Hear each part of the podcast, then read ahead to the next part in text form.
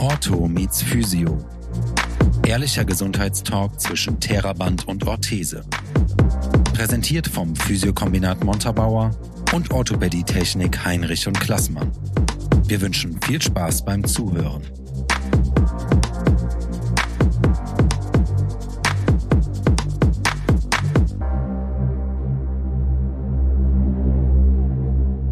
Ortho meets Physio geht in die nächste Runde. Das Thema heute ist der Umgang und der Alltag mit Prothesen. Und wir sind heute zu viert am Start. Das ist wie gewohnt die Jette, der Daniel und der Ronny. Und bevor wir ins Thema einsteigen, wäre es ganz schön, wenn ja gerade du, Daniel und Ronny, ein bisschen was über euch erzählen würdet. Und äh, ja, dann legen wir auch los. Ja, vom, also dann starte ich doch mal hier. Daniel Heinrich ist mein Name. Daniel, ich bin Orthopädie-Technikermeister seit, bin seit 1997 oder 98, glaube ich, in dem Beruf tätig und konzentriere mich äh, halt vor oder konzentriere mich vorwiegend auf die Betreuung von Amputierten der unteren Extremität, sprich, das betrifft Amputationen, die bis zur Hüfte oder bis zur Hüftentfernung auch gehen. Und das ist viele Jahre mein Steckenpferd und das, wo ich meine Kraft und Muße reinstecke, die Patientinnen und Patienten da bestmöglich zu versorgen. Ja, Ronny, du bist auch hier äh, tätig, aber du bist auch Betroffener. Richtig, beides. Ist eine tolle Geschichte eigentlich. Ähm, ich bin mittlerweile 55 Jahre alt, komme aus Osterspey und äh, bin Muskelatrophie-Patient, eine unheilbare Erkrankung, ein Gendefekt, äh, der mich mit 39 Lebensjahren äh, in den Rollstuhl getrieben hat und in die Erwerbsunfähigkeit. Äh, nach eigenen ja, Jahren des Leidens äh, und vieler, vieler Schmerzen habe ich mich gegen Ärzte entschieden und habe versucht, äh, diese Muskelatrophie nochmal zu erklären, ist Muskelschwund für die Zuhörer. Die Muskulatur geht also komplett zurück. Ähm, der Professor damals hat zu mir gesagt, ich soll nichts gegen die Schmerzen unternehmen, um mir das Schmerzzentrum im Gehirn nicht kaputt zu machen. Ich habe natürlich drauf gehört und die Muskulatur ist total zerfallen, so dass wie gesagt, im Rollstuhl gelandet bin als äh, Amateursportler vorher hat mir das natürlich unheimlich wehgetan und äh, ich habe dann mich gegen die Ärzte entschieden und habe versucht, die Muskulatur von außen aufzubauen und das mit leeren Wasserflaschen. War für mich eine große Qual, aber es hat funktioniert, dass ich auch mit diesen leeren Flaschen gesehen habe, dass der Muskel sich von außen beeinflussen lässt. Das ist mir dann über Jahre wirklich gelungen, bis auf das rechte Bein. Das habe ich tatsächlich nicht in den Griff bekommen und habe mich für eine freiwillige Amputation entschieden, die dann 2007 erfolgte. Ja, der erste Versorger damals im Bundeswehrlazarett an meinem Bett war der Daniel, der jetzt gerade schon bei uns sitzt. Und äh, ja, dann beging eigentlich äh, ein sehr, sehr schöner Weg für uns beide. Ich wurde, wie gesagt, damals von ihm versorgt, kamen die ersten Schritte mit der Prothese sehr, sehr gut zurecht. Damals war er noch in anderen Unternehmen tätig.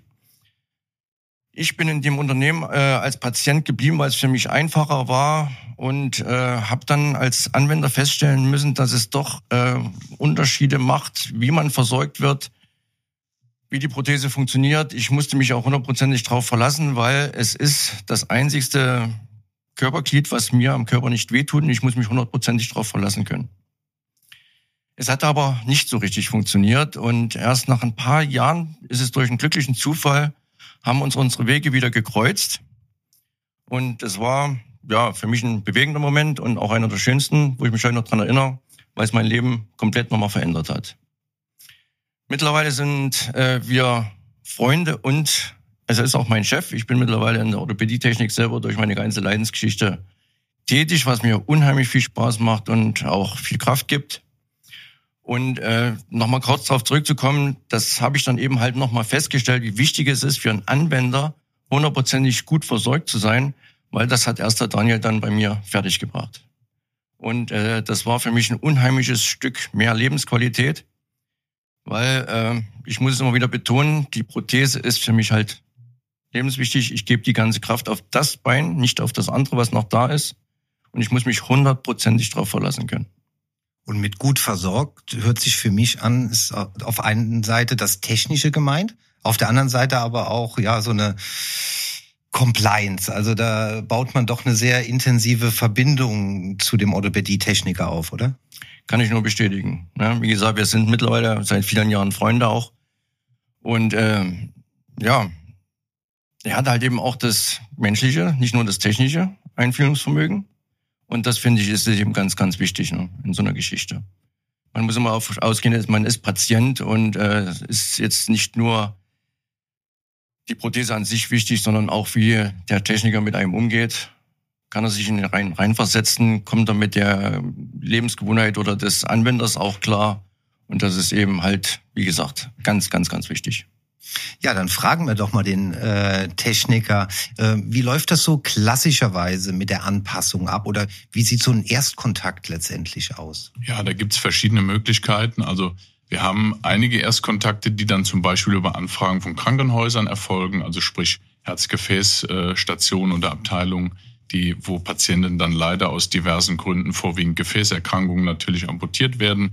Und da gibt's dann Stationen oder Ärzte, die halt mit Technikern zusammenarbeiten, in dem Falle natürlich auch mit uns und die uns dann empfehlen. Und wir stellen uns den Patient vor und bringen ihm nahe, was für Möglichkeiten bestehen und was vielleicht in dem Fall, zu welchem Erfolg das kommen könnte. Der Patient kann dann natürlich entscheiden, ob er das mit und den Weg mit uns gehen möchte oder ob er das mit jemand anders gehen möchte. Das Patientenwahlrecht sehen wir da wirklich auf sehr hohem, als sehr hohes Gut an. Ne? Da weisen wir immer darauf hin. Und es gibt aber auch Fälle, dass einfach viele Patienten, es wurde ja eben schon mal erwähnt, es ist ein sehr enger Kontakt, man muss am Ende zufrieden sein. Viele Patienten brauchen auch erstmal ein paar Jahre, um zu überblicken, was heißt denn jetzt zufrieden? Die lernen wieder andere Patienten kennen, sehen vielleicht andere Versorgungen und die ersten Jahre können die das gar nicht einschätzen. Ne? Die denken, das ist alles so gut, aber ähm, natürlich ist das wie in jedem wie in jedem anderen Beruf auch. Es gibt sehr gute, es gibt gute Techniker, es gibt auch mal schlechtere Techniker, wenn ich das so sagen darf. Ne? Ich gehe davon aus, dass die meisten Kollegen einen sehr guten Job machen. Aber ähm, wir probieren eben dann noch ein bisschen mehr Gas zu geben und uns wirklich sowohl technisch auf dem neuesten Stand zu halten, als natürlich auch dem Patienten verschiedene Möglichkeiten anzubieten, Testungen und einfach gut umzugehen, gut und menschlich. Die Leute sitzen bei uns mitten in der Werkstatt also während einer Anprobe oder während einer Änderung sind sie bei uns auf einer Ledercouch quasi dabei und sitzen nicht irgendwo in einem Anproberaum. Das ist vielleicht auch ein Unterschied. Wir haben keine mehreren Anproben, wo dann vier, fünf Patienten sitzen, sondern wir betreuen einen Patient und irgendwann kommt dann der nächste Patient. Das heißt, das ist eine ganz individuelle, persönliche Betreuung, so dass auch ja Vertrauen dort entsteht und äh, eine sehr enge Bindung auch stattfindet. Ne? Genau, also ich denke, das ist tatsächlich, wie der Ronny das auch sagte, eigentlich das Entscheidende. Die Leute haben mit uns sehr viel zu tun, auch mal eine Zeit lang nicht, aber letztendlich ist das eine sehr enge und über viele Jahre, solange der Patient eben auf die Prothese angewiesen ist, äh, eine Bindung. Und natürlich, es gibt auch Patienten, die hin und wieder mal wechseln von anderen Firmen zu uns oder umgedreht, aber grundsätzlich der größte, den großen Stamm, den wir haben, den betreuen wir bis zum Lebensende, wenn ich das so sagen darf. Und das ist immer eine sehr enge sehr enge Zusammenarbeit. In unserem Fall wirklich sehr, ist es ein freundschaftliches Verhältnis zu den meisten Patienten. Und dann macht natürlich die Arbeit auch viel mehr Spaß, sowohl den Betroffenen als auch uns und unseren Kollegen. Prothesenversorgung heißt, dass man in einem interdisziplinären Team arbeiten darf und sollte. Und äh, Jette, du als Physiotherapeutin äh, hast natürlich auch jede Menge Erfahrung, was Prothesenversorgung und ja, vielleicht auch Stumpfabhärtung oder was, was es da auch immer gibt, ähm, die ist vorhanden bei dir. Absolut. Also grundsätzlich ist das so, dass äh, die Physiotherapeutinnen und Tinnen äh, die Patienten eigentlich von Tag null an begleiten. Das heißt, äh, direkt postoperativ machen wir zum Beispiel Thromboseprophylaxe. Ne? Also da passen wir auf, dass die Extremitäten sich alle einmal durchmobilisieren, äh, dass da auch nirgendwo jetzt in der postoperativen Phase eine Thrombose entsteht machen ähm, alle Maßnahmen, dass keine Lungenentzündung entsteht, dass keine Kontrakturen entstehen. Äh, natürlich hat man dabei auch immer ein bisschen Auge auf die Wundheilung, ne, die äh, entsprechend der Wundheilungsphasen auch äh, gut heilt, ne, die Wunde vom Stumpf ähm, und arbeiten da auch mit dem Pflegepersonal sehr eng zusammen, weil ja da auch schon, sag ich mal, die erste Mobilisation stattfindet. Man setzt sich dann mal an die Bettkante, man äh, lernt erstmal überhaupt auch zu stehen auf der Extremität, die dann da ist ähm, ne, und kommt dann mal in die aufrechte Position. Ja, und dann geht es dann tatsächlich so langsam weiter, dass dann die Orthopädietechniker kommen und schon mal einen Blick Drauf werfen, der Erstkontakt oft schon im Krankenhaus da ist. Und ähm, wir Physiotherapeuten machen auch Lymphdrainagen da, dass da die ähm, Wunde gut abheilen kann. Und ähm, späteren Verlauf äh, suchen die Patienten sich dann eine Praxis aus, wo ja ein Physiotherapeut ist, mit dem sie gut zurechtkommen. Also der Oft äh, gehen sie auch noch in eine Reha-Klinik. Äh, ne? Das ist auch nochmal so eine Übergangsweise. Genau, stimmt. In die Reha-Klinik gehen die auch noch und äh, suchen sich dann halt die Praxis, wo ich dann jetzt ins Spiel kommen würde, äh, wo äh, dann jemand ist, der da auch Erfahrung mit hat und äh, schon äh, sich auch ein bisschen technisch auskennt. Also das heißt, man muss natürlich als Therapeut auch wissen, wie so eine Prothese funktioniert, wie man damit die Treppe hochkommt, wie man damit runterkommt, wann sie verriegelt. Äh, das sollte man auch wissen als Therapeut, dass man halt die Patienten da auch gut betreuen kann. Also wenn die zu mir in den ambulanten Bereich kommen, liegt da der Schwerpunkt sehr auf dem Thema Gangschule. Also ist mal wieder ein physiologisches ähm, Gangbild erarbeitet gemeinsam, aber auch auf dem Thema Schmerzen. Also es ist durchaus auch noch so äh, Phantomschmerz immer ein äh, großes Thema. Davon kannst du ja vielleicht auch noch mal erzählen. Ich weiß nicht, ob das bei dir auch äh, ein Thema war, aber das ist Phantomschmerzen ist bei vielen so ein Thema, aber auch so ein Schmerz, der sich dann eben ergibt, weil alles andere eben sich fest anspannen muss, weil man nicht mehr so steht wie vorher ähm, und dass wir da gemeinsam auch dran arbeiten. Das ist äh, ein Prozess, der dauert sehr lange. Da braucht man, brauchen beide Seiten viel Geduld, äh, brauchen viel Wissen über Umkonditionierung, ne, also wie man quasi den Umweg fahren kann an dem Schmerz vorbei. Das Schmerzgedächtnis kann dann nicht einfach so gelöscht werden. Man muss sich im Prinzip halt Umwege suchen. Und da ist es sehr wichtig, dass man erfahrene Therapeuten sich dazu sucht.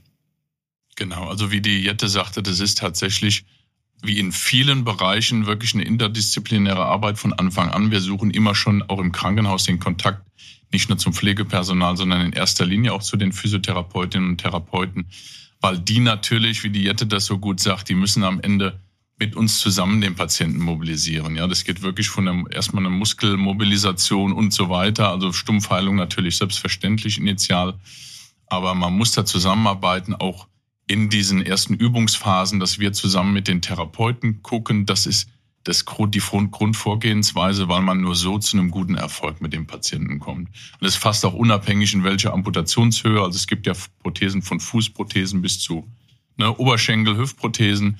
Das ist, ich würde das mal unabhängig davon halten, sondern diese Zusammenarbeit der Gewerke entscheidet eben am Ende über den Erfolg und dann auch gerade die spätere Betreuung noch. Also wenn alles, wenn die Anschlussheilbehandlung, wenn die Reha vorbei ist, wenn der Stumpf verheilt ist, dass dann in den Praxen wie jetzt bei der Jette zum Beispiel einfach die Patienten weiterhin gut betreut werden, in der G-Schule oder ähnlichem, dass da sowohl das G-Training als auch muskulär sich alles nochmal angeschaut wird und weitergearbeitet wird. Und wir haben auch viele Patienten bei uns zum Glück, die das viel nutzen und gerne nutzen und auch den Vorteil merken, dass sie viel sicherer im Alltag werden und die Prothese viel besser für den Alltag, für ihren Alltag und für die Verbesserung nutzen können. Nehmen wir die Frage von Jette von eben noch mal kurz auf, Ronny. Äh, Thema Phantomschmerzen. War das für dich ein Thema? Es war ein Thema, Gott sei Dank, nur ein kurzes. Äh, bei mir war ja die Amputation nicht durch ein Trauma, durch einen Unfall oder so, sondern es war eine gewollte Amputation. Klingt blöd, aber ich habe ja diesen Tag gefeiert, als das Bein ab war, weil noch nicht mal der Amputationsschmerz war so groß wie der Schmerz, äh, den ich vorher hatte. Aber trotzdem sind es natürlich die ersten Wochen, ersten Monate ist das immer wieder ein Thema. Auch nach Jahren kommt es manchmal vor, dass der große Zeh bisschen juckt. Also es ist schon ein Thema. Äh, deswegen muss ich, was Jede gesagt hat, unheimlich bestätigen, dass es unheimlich wichtig ist, eben halt mit den Physiotherapeuten auch am Anfang zusammenzuarbeiten. Ich finde das Angebot auch eben halt ganz toll, dass die auch wirklich tatsächlich am Bett mit dann schon da sind, dass da schon viel geübt wird. Ist, man muss sich vorstellen, es fehlt ein Stück vom Körper.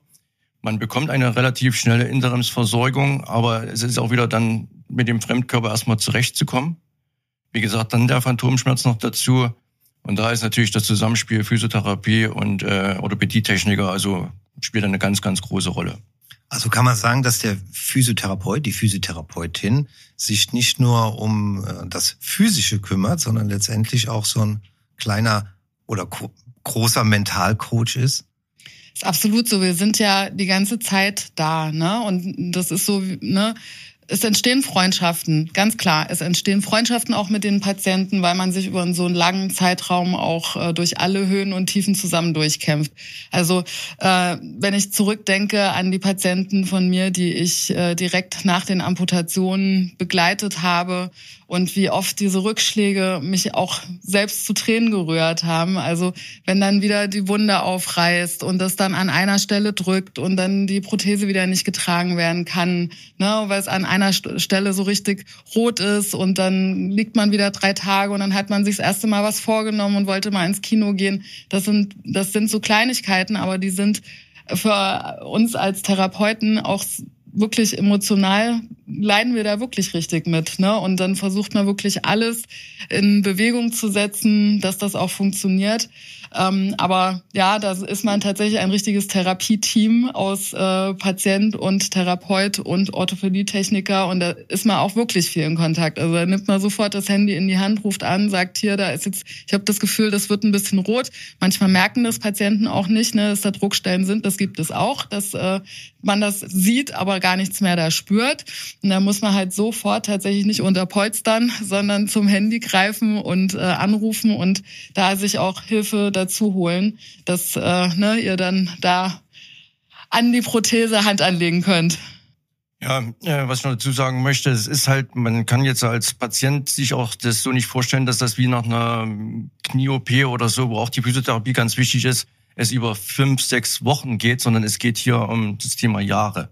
Deswegen ist, äh, wie Jette schon sagte, eine Freundschaft in dem Moment wirklich ganz, ganz wichtig, weil wir reden, wie gesagt, nicht von Wochen oder Monaten, wir reden von Jahren wo es wichtig ist, dass der Anwender, der Patient, der Amputierte eben halt betreut wird von beiden. Also das ist schon eine Dreiecksbeziehung, die ganz, ganz wichtig ist. Für mich auch heute noch, auch wenn es schon über 20 Jahre jetzt äh, mittlerweile sind. Aber ich brauche beide Seiten immer noch und das werde ich auch bis ans Lebensende brauchen und das ist eben halt ganz, ganz wichtig. Daniel hat eben erwähnt, dass äh, ja, es typisch ist für Amputationspatienten, dass sie sich gerne mit anderen vergleichen. Wie war das bei dir, äh, Ronny, gewesen? Äh, hattest du auch da geschaut oder äh, dich informiert? Wie gehen andere damit um? Gibt es so eine Art Selbsthilfegruppe äh, dafür?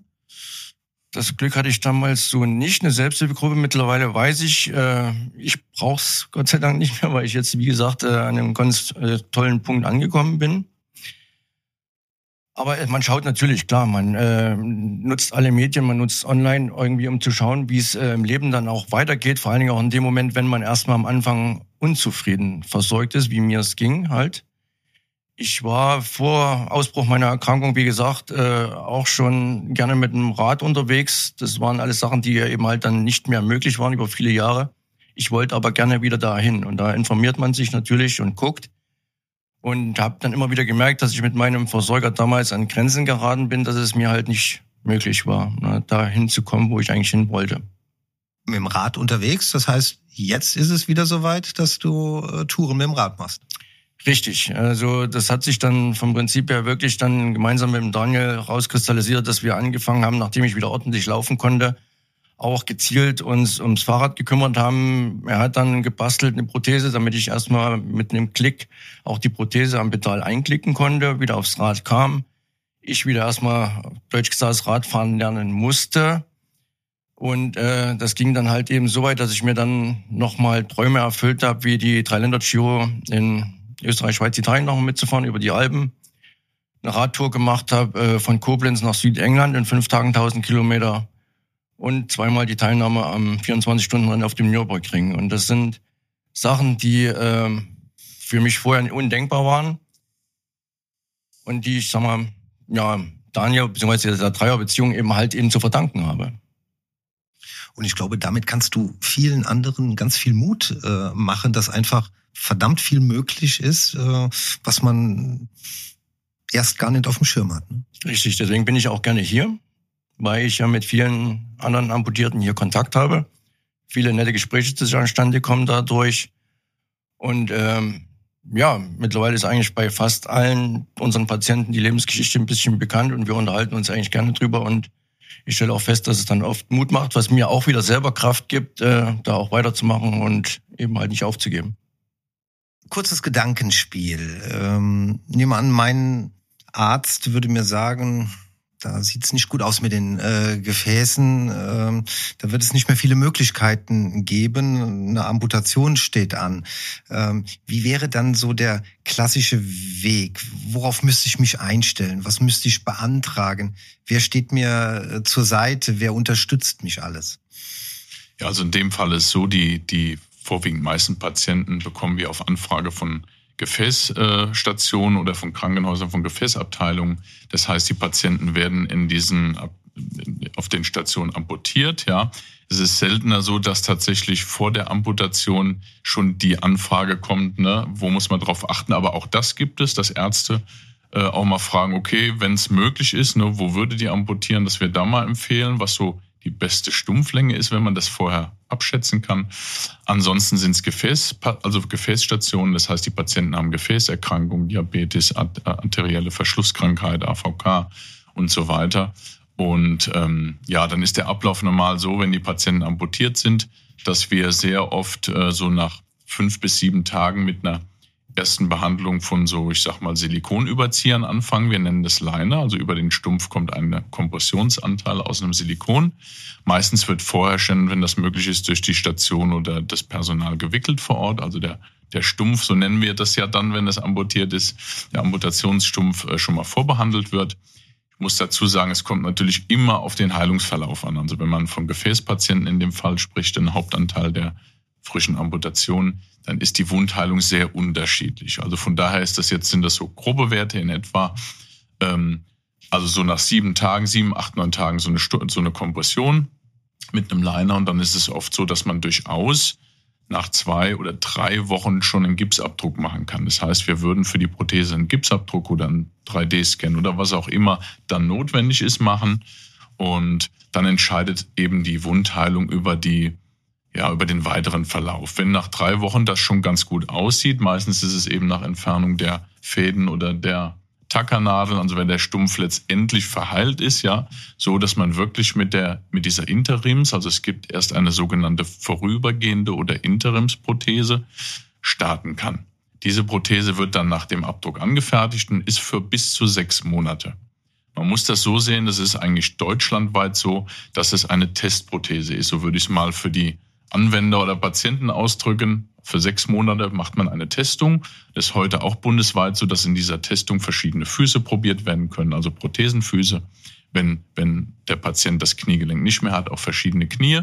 Und man diese sechs Monate nehmen muss, um zu dokumentieren und um zu gucken, wie gut kann man mit dem Patient oder wie gut kann man den Patienten prothesenfähig machen. Das wäre so der erste Ablauf. Wie gesagt, über den Start entscheidet schon die Wundheilung vorwiegend. In den meisten Fällen würde ich sagen, bei uns ist schon nach drei Wochen oder so erste Standübungen sind mit Prothese möglich, ja. Die Patienten sind allerdings dann schon noch oft sehr schmerzempfindlich. Ich weiß nicht, ob die Jette zu dem Thema, dann sind wir wieder bei Phantomschmerz so ein bisschen und auch Wundschmerz. Das ist oft schon noch ein Problem. Also das ist sehr unterschiedlich. Es gibt welche, wo das gar kein Problem ist. Bei einigen ist es noch ein Problem. Ich habe festgestellt, entscheidend ist schon, dass die Wundheilung erstmal gut sein muss. Wenn man zu früh anfängt, was wir auch oft in Krankenhäusern erleben oder früher mehr noch mehr erlebt haben, dass die Patienten schon auch raus sollen, wenn ich es mal so salopp sagen darf. Da muss man sehr vorsichtig sein. Das bringt am Ende natürlich keinem was. Also es muss schon einigermaßen belastungsfähig sein, sonst macht es für die Betroffenen keinen Sinn. Ja, und im, im späteren Verlauf ist es so, also es folgt dann ja ganz oft die Anschlussheilbehandlung oder Reha. Das heißt, der Patient, wenn er dann prothesenfähig ist mit dieser Interimsprothese, geht also in eine Anschlussheilbehandlung. Da lernt er nochmal speziell durch die Kollegen oder durch die Jette äh, äh, ähm, die Therapie mit der Prothese, auch in Zusammenarbeit mit uns. Wir betreuen die Patienten oder wir Orthopädie-Technikerinnen und Techniker über, die, über diese ganze Interimszeit, ob in Reha oder ob zu Hause das gehört zu diesem Verfahren richtigerweise dazu. Und ähm, ja, danach ist der Patient ja letztendlich zu Hause und wird dann eben in den Praxen vielleicht mit einer weiteren Gehschule betreut. Und rein prothetisch ist es so, dass nach sechs Monaten oder eigentlich nach vier bis fünf Monaten fangen wir an bei der Krankenkasse, bei der jeweiligen, also wo der Patient jeweils versichert ist, die erste richtige Prothese anzubieten mit der Essenz oder mit der Erfahrung aus dieser Testprothese.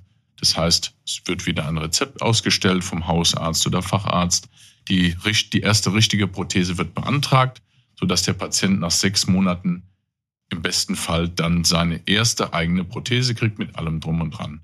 Und das Verfahren, das natürlich genehmigt zu bekommen, ist immer ein bisschen kann aufwendiger, diese Dokumentation. Da gibt's auch mal Probleme oder Ablehnungen oder der Medizin, medizinische Dienst, MD muss das prüfen, wie auch immer. Letztendlich steht aber jedem Patienten so eine Prothese zu, eine Alltagsprothese und muss am Ende auch, ich sag's jetzt mal so im Großen und Ganzen voll bezahlt werden von der Krankenkasse. Ja. Du sagst jetzt eine Alltagsprothese. Jetzt gibt es ja sicherlich auch Patienten, die vorher sehr sportaffin waren und es gerne wieder werden möchten. Ähm, gibt es dann für Sport zu treiben nochmal eine andere äh, Prothese? Also wenn man jetzt Fahrrad fahren möchte oder äh, vielleicht sogar wieder joggen äh, gehen möchte? Genau, also selbstverständlich gibt es diese Möglichkeit. Ich sag mal so Grundtätigkeiten, ja, oder auch wie Walken gehen oder mal wandern. Das kann man schon in vielen Fällen so gestalten, dass es die Alltagsprothese auch abbilden kann. Das ist jetzt allerdings sehr individuell. Grundsätzlich rechtlich steht den Patientinnen und Patienten eine wasserfeste Prothese zusätzlich zu. Das heißt also, nach diesen sechs Monaten dürfen die eine Alltagsprothese bekommen. Dann einige Zeit später, zwei, drei Monate, auch eine Badeprothese, wasserfeste Prothese.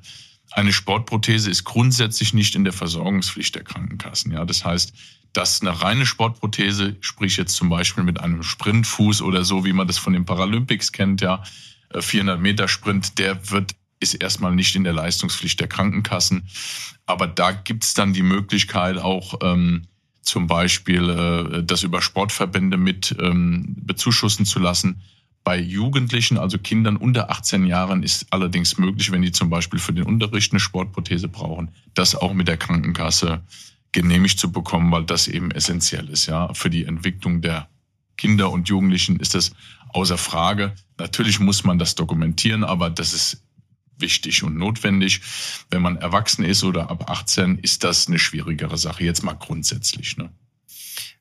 Das Material wird wahrscheinlich von Jahr zu Jahr oder von Jahrzehnt zu Jahrzehnt wesentlich besser, äh, langlebiger. Kannst du äh, einen Zeitraum geben, wie lange so eine Prothese hält im Schnitt? Ja, sehr gute Frage. Es war früher hieß es immer so, fünf Jahre muss die halten oder sowas, kennen viele noch so aus dem Ohr, die mit dem Thema zu tun haben.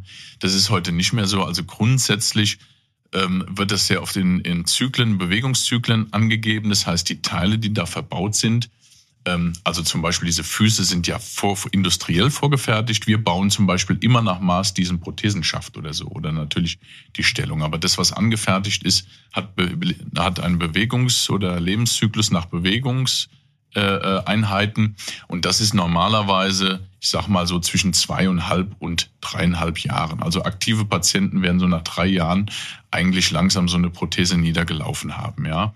Ähm, auch so Prothesenfüße halten zweieinhalb, höchstens drei Jahre bei gut laufenden Patienten. Das muss man schon so bedenken. Auch grundsätzlich ist es so, so ein Prothesenschaft. Das heißt, wir haben ja diesen Amputationsstumpf und der muss irgendwo in die Form rein. Das ist ja das Entscheidende, was wir Technikerinnen und Techniker anfertigen. Ähm, da ist immer nur eine, ich sag mal, Garantiezeit von sechs Monaten. Und danach könnte man, wenn es notwendig ist und man das dokumentieren kann, auch wieder einen neuen Schaft machen. Das muss dann wieder beantragt werden und von genau. der Krankenkasse genehmigt. Selbstverständlich. Wie man sich denken kann, äh, man hört es vielleicht ein bisschen raus. Es ist natürlich nicht immer so einfach. Also wir haben das wie in vielen Berufen auch. Diese Dokumentationspflicht und Nachweispflicht ist natürlich, fordert einen heute immens. Es macht auch einen großen Anteil der Arbeit leider aus, wenn ich das so sagen darf.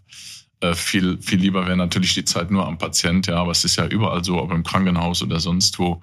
Ähm, ja, wir müssen dokumentieren und ähm, das ist aber auch in unserem Fach in den letzten Jahren deutlich versierter und spezialisierter geworden, sodass das etwas einfacher fällt. Und ähm, ich meine, Video und sowas kann man heute ruckzuck machen und verschicken. Und ähm, ja, das gehört dazu. Man muss das so annehmen, aber man muss es ordentlich darstellen, damit natürlich eine Krankenkasse das auch entscheiden kann. Fairerweise muss man dazu auch sagen, die Krankenkasse braucht ja nun mal eine Angabe. Also ich kann natürlich nicht alles anbieten und davon ausgehen, es wird einfach alles bezahlt. Ja, das ist äh, bei uns in Deutschland vielleicht äh, ist man das so gewohnt, aber ein bisschen, denke ich, haben wir auch die Pflicht, das ordentlich zu dokumentieren und auch zu zeigen, der Patient braucht das eben, ja. Und ja, das ist unsere Aufgabe. Ich muss da gerade mal als Anwender auch nochmal mit äh, einflechten, es hat sich über meine vielen Jahre, es hat sich vieles zum Positiven verändert. ich selbst, äh, wie ich schon gesagt habe, wollte ja unbedingt wieder aufs Rad. Und Daniel hat es schon gesagt, also Sportprothese gehört halt nicht zur Ausstellung der Krankenkassen. Das musste ich damals auch schmerzlich feststellen. Bin vor das Sozialgericht gezogen, aber leider, wie gesagt, gescheitert. Äh, mein großes Glück war, dass ich damals einen Sponsor gefunden hatte, der mich unterstützt hat in meinem Sport und auch mit dieser Prothese. Und wie gesagt, hatte auch immer die Firma Heinrich Klassmann in, hinter meinem Rücken, die äh, mir vieles möglich gemacht haben. Heute ist es aber, wie gesagt, muss ich auch wieder loben, den Krankenkassen gegenüber sagen, dass auch äh, zum Beispiel dieser Fuß damals, der ein Sportfuß war, heute als Alltagsfuß eingestuft wird und auch von den Krankenkassen dann in mir später bezahlt wurde. Das war ein ganz großes Glück. Muss aber auch wieder dazu sagen, dass der Daniel damals auch mit mir beim medizinischen Dienst saß. Also auch da kam wieder dieser Orthopädietechniker, der nicht nur Techniker ist, sondern auch äh, Partner, Freund mit ins Spiel, der dann auch diesen Weg mit mir gegangen ist, was dann natürlich auch unheimlich wichtig war. Und ähm, ja, wir äh, jammern oft auf hohem Niveau. Ich muss ganz ehrlich sagen, wie gesagt, in Deutschland sind wir da unheimlich gut versorgt. Ähm, auf meiner Radtour nach Südengland durfte ich äh, in Belgien, in Frankreich und auch in England Amputierte kennenlernen. War mit Selbsthilfegruppen zusammen, war auf einer Pressekonferenz in der Reha-Klinik in Frankreich ich habe hier nie wieder gemeckert. Also wir sind wirklich gut versorgt und meckern auf hohem Niveau. Das Physiokombinat Montabaur und die Orthopädietechnik Heinrich und Klassmann bedanken sich fürs Zuhören. Wir freuen uns, wenn du auch das nächste Mal wieder einschaltest, wenn es wieder heißt Ortho meets Physio.